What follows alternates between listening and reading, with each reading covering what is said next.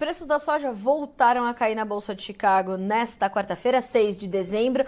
Não só voltaram a recuar, como foram intensificando suas baixas e o contrato de janeiro, que é o spot, agora o mercado à vista, voltou a perder os 13 dólares por bushel e vai terminando o dia com pouco mais de 12,90. Uh, 12 dólares e 95 centos por bushel. O mercado foi. É, testando até certa estabilidade no início do dia, mas passou para o campo negativo e começou a acelerar essas perdas. E, ao mesmo tempo, o dólar também caiu frente ao real aqui no Brasil. Então, a gente precisa entender como foi a construção do dia de hoje para a formação dos nossos preços, para o andamento das cotações em Chicago, em especial porque a gente tem relatório do USDA sexta-feira. Será que parte disso já está alinhado com, com essas expectativas? Perguntas para a gente fazer para Vlamir Brandalize, consultor de mercado da Brandalize Consulting, já conosco. Boa tarde, seja bem-vindo, Vlamir. Sempre um prazer ter o senhor conosco. Boa tarde, Carol. Boa tarde a todos. Vamos lá.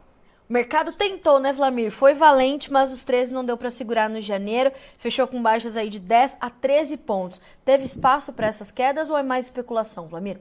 Olha, o mercado lutou, lutou muito bravamente, né, para segurar os 13, mas o ambiente financeiro internacional aliado aos fundamentos do clima agora aqui na América do Sul, eles foram mais fortes e acabaram derrubando e quebrando o suporte dos 13, agora o suporte foi lá para 12,5, suporte muito forte, 12,5 aí no, no, janeiro, né?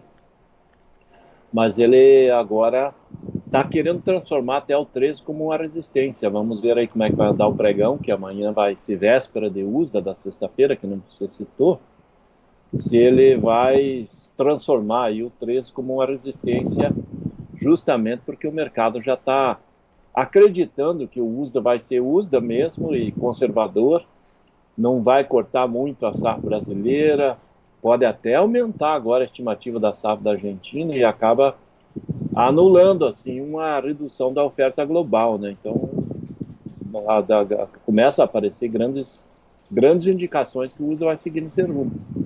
Vlamir, é, a gente consegue. Porque assim, a maior discussão agora, não só é, entre o mercado, mas principalmente entre os produtores, é o tamanho da safra brasileira né? Se vamos fazer 150 milhões, vamos fazer 160, se vamos fazer menos de 150, tem, tem opinião, tem palpite para todo lado. Agora, como é que o senhor está avaliando com a sua experiência, né, com a sua serenidade, graças a Deus, é, que a gente pode contar com ela, como é que o senhor está avaliando a safra e mais, como é que o senhor vê o mercado avaliando a safra brasileira e já já vou querer, querer entender do senhor também a safra da Argentina.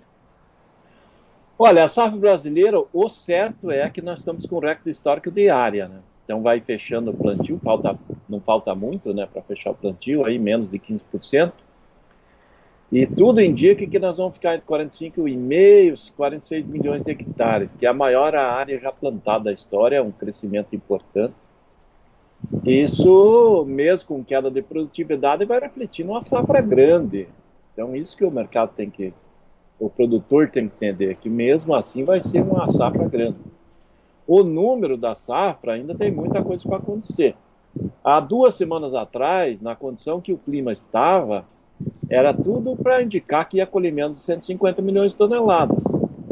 Agora, duas semanas depois, com a melhoria do clima, chuvas se normalizando, condições de chuvas no Rio Grande do Sul agora mais amenas, não tão pesadas e tão prejudiciais que nem estavam antes, hoje é mais certo que nós vamos ter uma safra muito parecida com a que foi desse último ano, que foi 156, e com chances mesmo de ser maior. Existe essa possibilidade de ser maior se o clima seguir, e agora em diante é normal, né? Então, por que, que pode ser maior que a safra colhida?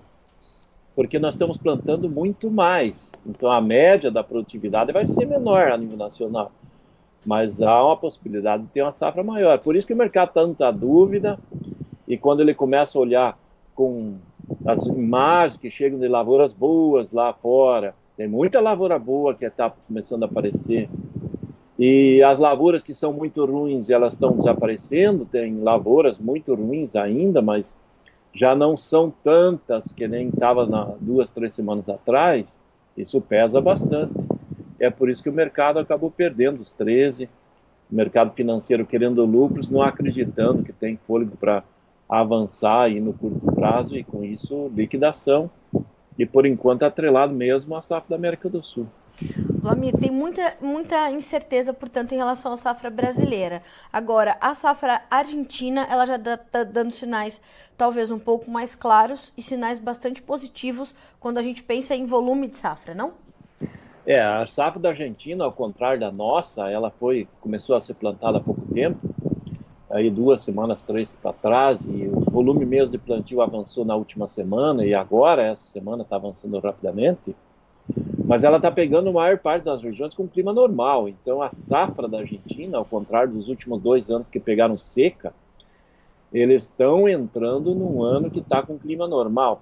E se continuar como está nessa semana, hoje estava chovendo em grande parte das regiões produtoras, condições de chuvas regulares, a Argentina provavelmente vai ter a maior safra da história deles, porque eles estão com uma área maior. Agora, com esse novo governo, o produtor se motivou.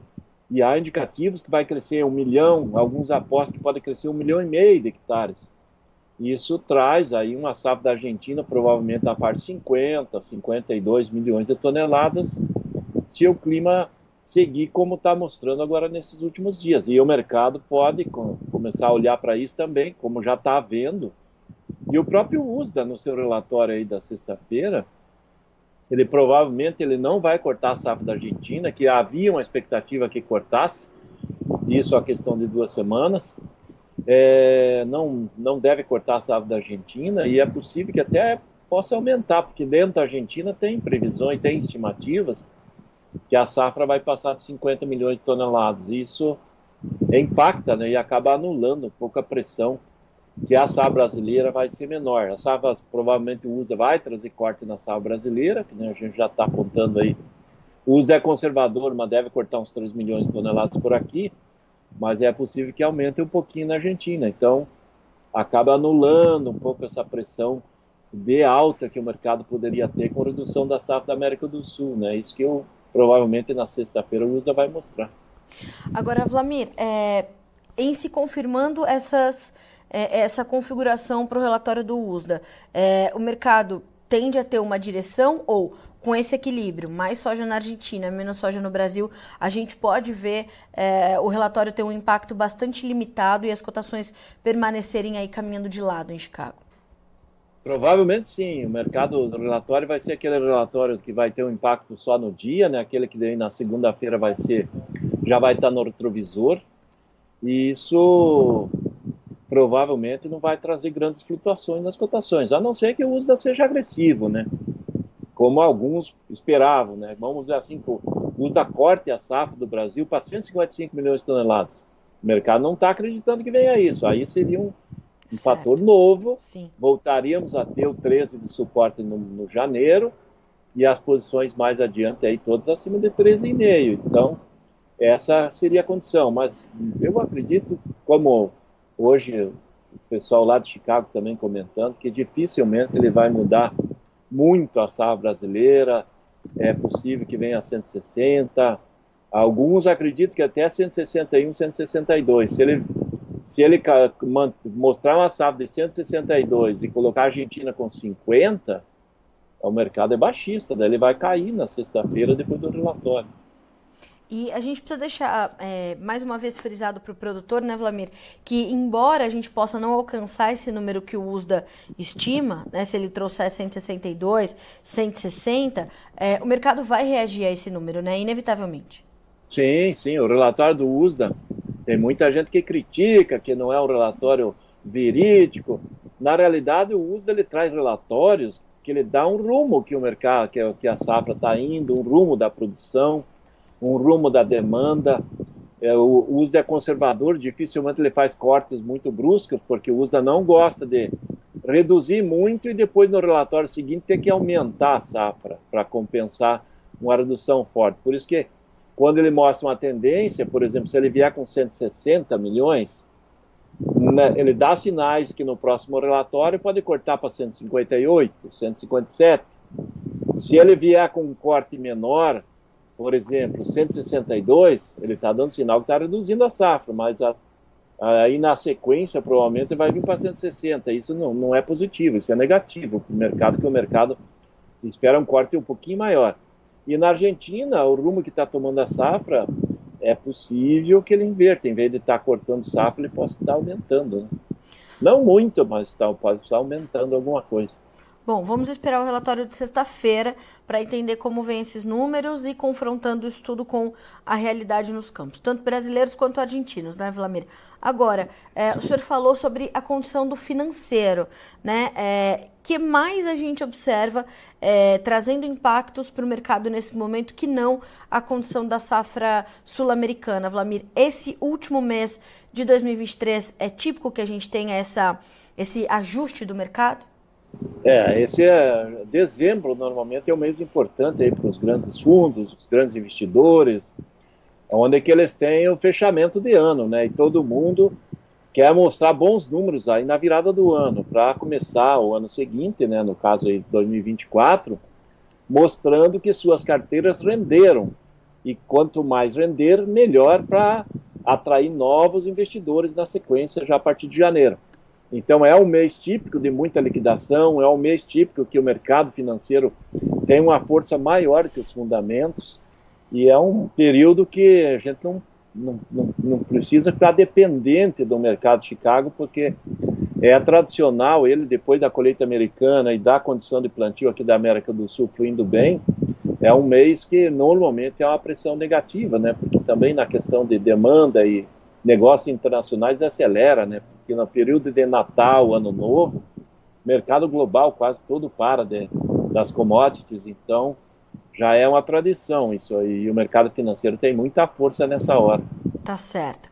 Agora, Vlamir, como é que é, a gente está vendo essa semana que está sendo de bastante lateralização, né? Essa dificuldade de esses ajustes essa dificuldade de, de uma direção mais clara, como é que isso está chegando para a formação dos nossos preços aqui? Hoje, por exemplo, a gente combinou essas baixas em Chicago com uma queda do dólar. O prêmio ajudou a ser o fiel da balança ali?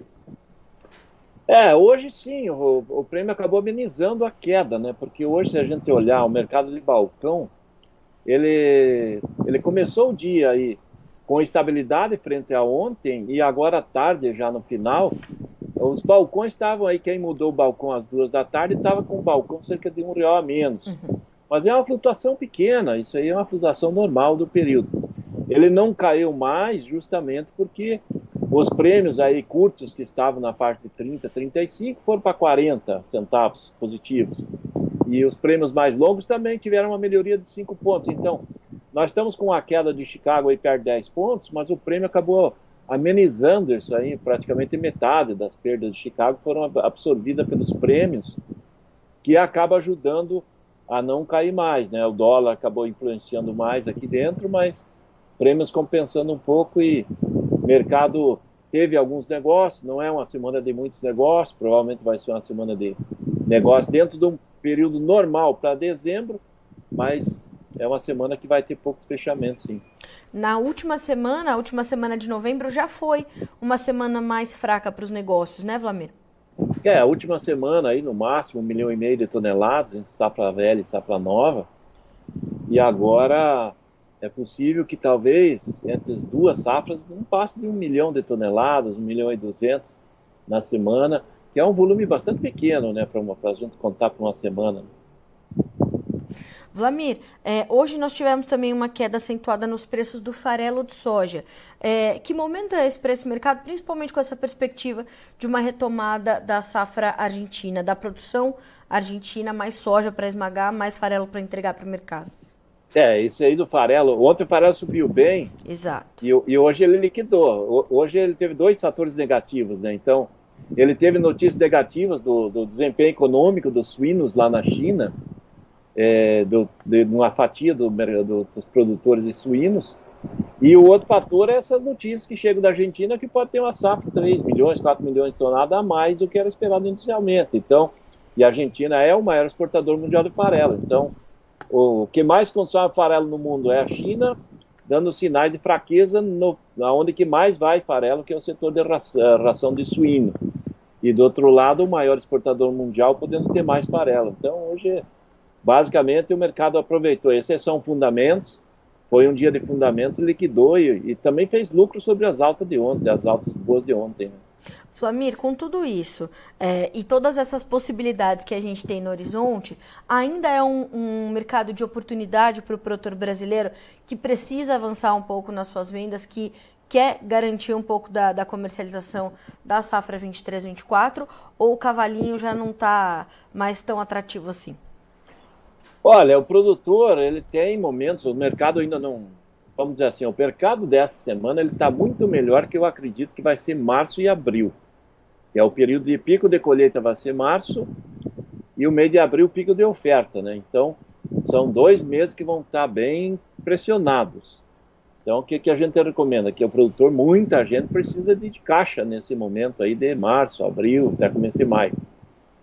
Se precisar realmente do caixa e o caixa vai ser feito com soja, o ideal é fazer antes porque depois na hora, aquela pressão grande, aí pega o produtor no sufoco. Então, nesses níveis que estamos hoje, é provavelmente melhor do que os níveis que vão vir lá no mês de março e abril. Então, isso que a gente alerta o produtor. Tem cavalinho encilhado é, nesses próximos dias? Sim, um cavalinho mais, mais, mais manso, mais magrinho, porque os melhores momentos nós tivemos aí nas últimas semanas, a 14 e 20 lá em Chicago, por maio, julho, nós tivemos posições aí bem melhores que estamos hoje. Sim. Mas em reais, as cotações lá de 2024, elas estão muito parecidas com, com o que estava no começo da semana. Nós não estamos tendo uma variação muito grande, né? Hoje, pega Porto Paranaguá, está variando de 135 aí no, no, no março com abril, a 142 no julho. Os melhores momentos dos últimos dias, pagava R$ reais a mais hoje está pagando três reais a menos do que pagou no melhor momento aí em uma semana. Então ainda está dentro de patamares. É possível que depois, lá na hora da entrega, dos volumes, da pressão de prêmio, de fila de navio que vai repetir, talvez o mercado trabalhe abaixo, porque hoje ainda nós estamos aí com soja é, com patamares bem acima de 27, 28 dólares aí é, para a safra nova. E é possível que nós vamos trabalhar na parte 25, 26, pode cair um dólar, um dólar e pouco a mais aí nesse Sim. período. E Vlamir, quando a gente traduz isso para referências para a base Porto Safra Nova, a gente está falando de que intervalo de preços? É, hoje ainda continua entre 135 reais aí no curto, né? No, curto a gente diz é o março, né? Uhum. É, safra nova e o, hoje o 142 no julho, né? Que é as posições que mais giram, né? Vai de março a julho, que está girando mais, né? Agosto em diante, o produtor já não, não quer fazer e daí paga melhor, mas não, não tem muita pressão de venda. Grande parte das dívidas dos produtores, elas aparecem ali desde março até julho, e depois o que o produtor não vendeu, ele gosta de esperar, vai vendendo mais escalonado, para frente. Né? Vladimir, o senhor imagina que a gente possa ter também uma demanda interna um pouco mais aquecida por soja o ano que vem aqui no Brasil? Provavelmente sim, né? Porque nós temos uma demanda crescente na área do óleo para para a questão do biodiesel, existe uma possibilidade de aumentar a mistura também, isso é um fator importante, e isso vai fortalecer bastante a demanda de óleo. Nós temos o Brasil batendo o recorde histórico de exportação de frango e suíno, e provavelmente vai continuar. A demanda interna de suíno e, de frango provavelmente vai continuar crescente, então nós temos demanda de farelo interno crescente, temos demanda do óleo interno crescente, e a Argentina apenas vai recuperar parte do, mercado que ela já, já atendia, né? E os mercados estão crescentes no setor de farelo. Então, nós vamos continuar exportando bons volumes de farelo no ano que vem. Por isso que demanda da soja brasileira ela deve crescer e crescer de maneira bem, bem forte aqui dentro e também para atender a exportação. Né? Bom, a gente tem então um, um, misto aí pela frente, né, Vlamir? A gente pode ter momentos de, de alguma pressão, mas também é, outros, outros fatores, como a questão da demanda, por exemplo, trazendo ainda é, a possibilidade de algumas janelas de oportunidade aí para a gente comercializar essa, essa soja desafiadora que a gente está vendo o produtor colocar no, colocar no campo, né? É, exatamente. Nós temos aí as oportunidades que sempre aparecem no começo da colheita, né? As primeiras colheitas sempre são mais valorizadas.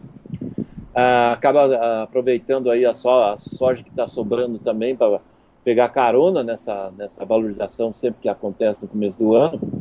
E depois tem a pressão da safra, né? A pressão da safra esse ano vai ser um pouco mais concentrada depois do meio de fevereiro em diante, né, em função do atraso do plantio.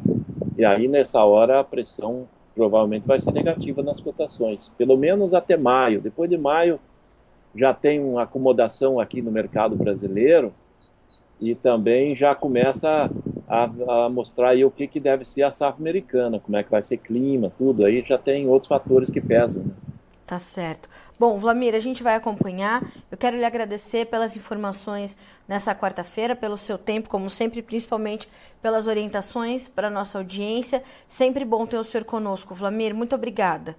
Eu que agradeço. Até a próxima. Até, Vlamir. Um abraço. Até mais. Até mais. Tchau, tchau. Tchau, tchau.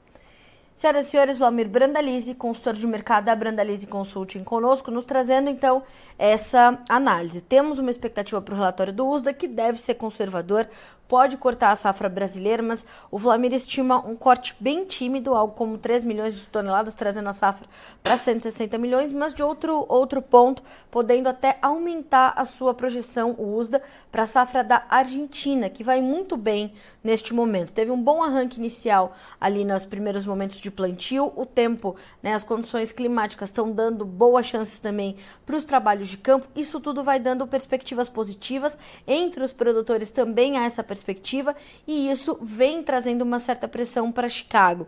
Então, tem esse ponto entre os fundamentos e a questão da, é, é, do clima na América do Sul, que é o vetor central agora para o mercado. Um outro ponto de atenção é da perspectiva financeira, porque a gente tem nesse momento é, e é tradicional de dezembro, esses ajustes de carteiras por parte dos fundos investidores. Então, vende aqui, compra ali para fechar bons resultados, fazer essa entrega de, de um 2023 positivo para os seus clientes. Essa financiarização das commodities que já é conhecida, chegando mais forte em dezembro. E o Vlamir fala sobre isso. Dezembro, normalmente é um mês em que o, o, quadro financeiro macroeconômico pode ter mais é, peso do que o quadro fundamental. Então, ter também no seu radar essa condição, o que também exerce parte da pressão sobre as cotações de Chicago nessa quarta-feira. Então a gente teve essa combinação de fundamentos e financeiro pesando sobre Chicago.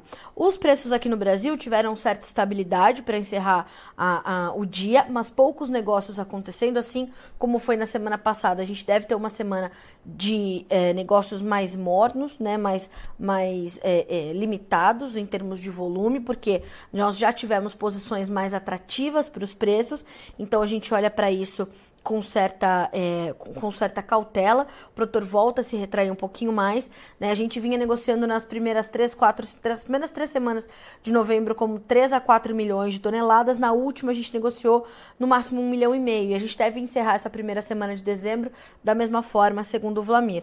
O que, que ajuda a manter certa estabilidade? E a gente está falando de portos variando entre 135 e 142 reais por saca os prêmios. Os prêmios tomaram um fôlego, são inclusive um destaque positivo na formação dos nossos preços nesse mês, uh, e a gente percebe que essa essa, essa melhoradinha dos prêmios, ela tem sido fiel da balança, porque hoje caiu Chicago e caiu o dólar. Então, cotações estáveis. Base Porto, safra nova, vou repetir, de 135 a 142 reais por saca da margem, mas margem mais apertada do que nos últimos três anos, que foram muito importantes e de margens bem gordinhas, né? As margens vão ser mais enxutas esse ano, com certeza, nessa temporada 23-24.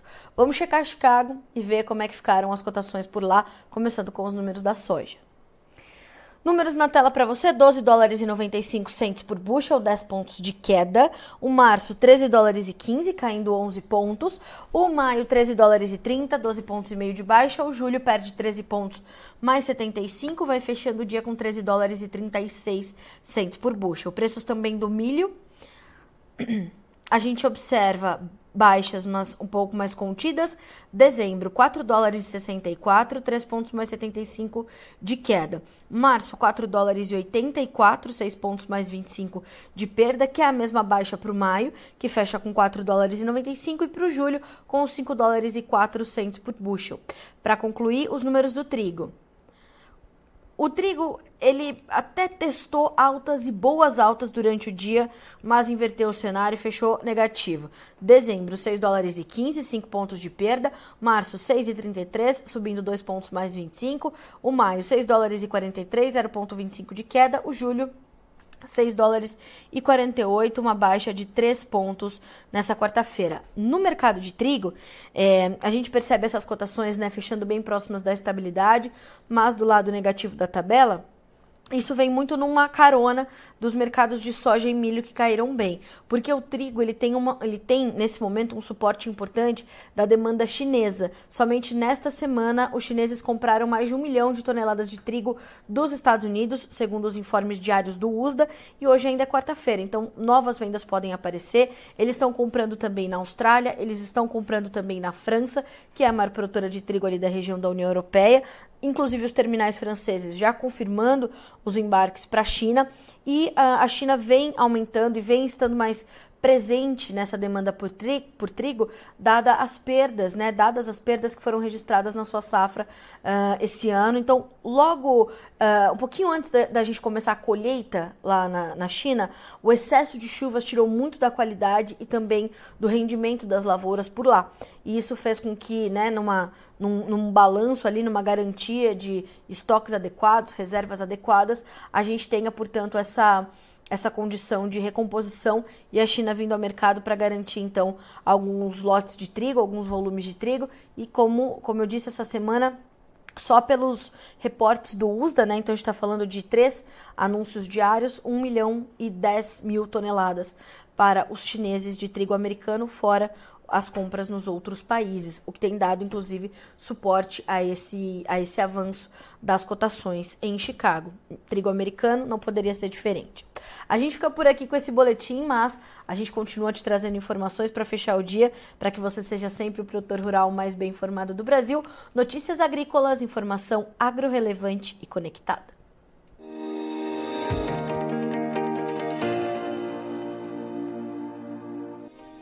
Se inscreva em nossas mídias sociais. No Facebook, Notícias Agrícolas. No Instagram, arroba Notícias Agrícolas. E em nosso Twitter, arroba Norteagri.